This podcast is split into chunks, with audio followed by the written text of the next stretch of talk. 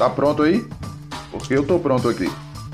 Eu sou o Duzão e te convido a pensar um pouco no que a Bíblia diz.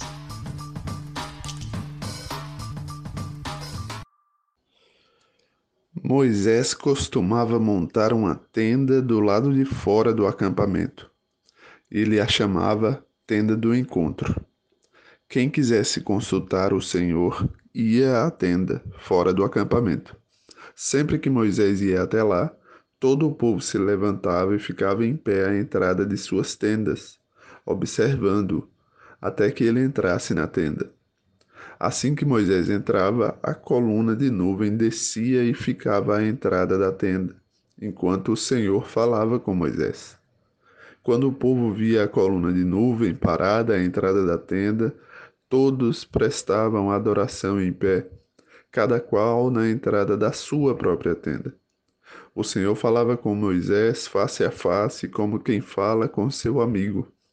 Depois Moisés voltava ao acampamento. Mas Josué, filho de Num, que lhe servia como auxiliar, não se afastava da tenda. Êxodo capítulo 33, do versículo 7 ao 11.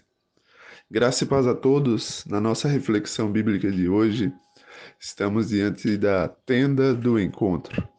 Moisés, como acabamos de ler, montava uma tenda do lado de fora do acampamento do povo e ele ia à tenda para falar com Deus. E o povo que ficava do lado de fora via esse fenômeno, a nuvem que ficava sob a tenda. Ela representava a presença de Deus. O Senhor estava falando com Moisés e todo o povo estava adorando, impressionado com aquela presença. Temos uma tenda do encontro hoje. Jesus, nos seus ensinos, ele simplificou isso. Ele disse: se você quer falar com Deus, quer se encontrar com Deus, entre no secreto do seu quarto, feche a sua porta, e o seu pai que o vê em secreto o recompensará. Na época de Moisés, Deus usou isso por um motivo, um motivo de quebrar o coração duro daquele povo obstinado.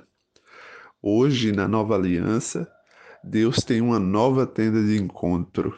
E essa tenda de encontro não é um, um lugar público para que todos vejam como você é íntimo de Deus. Nossa, que cara sensacional esse! Deus fala com ele, ele fala com Deus. Não.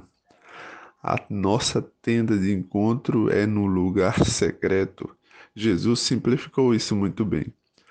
A, a orientação para todos nós é: aproveite a sua tenda de encontro.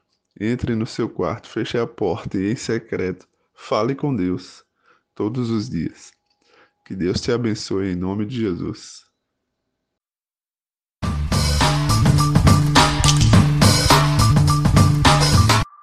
Curta, comente, compartilhe, siga-nos e pense muito no que a Bíblia diz.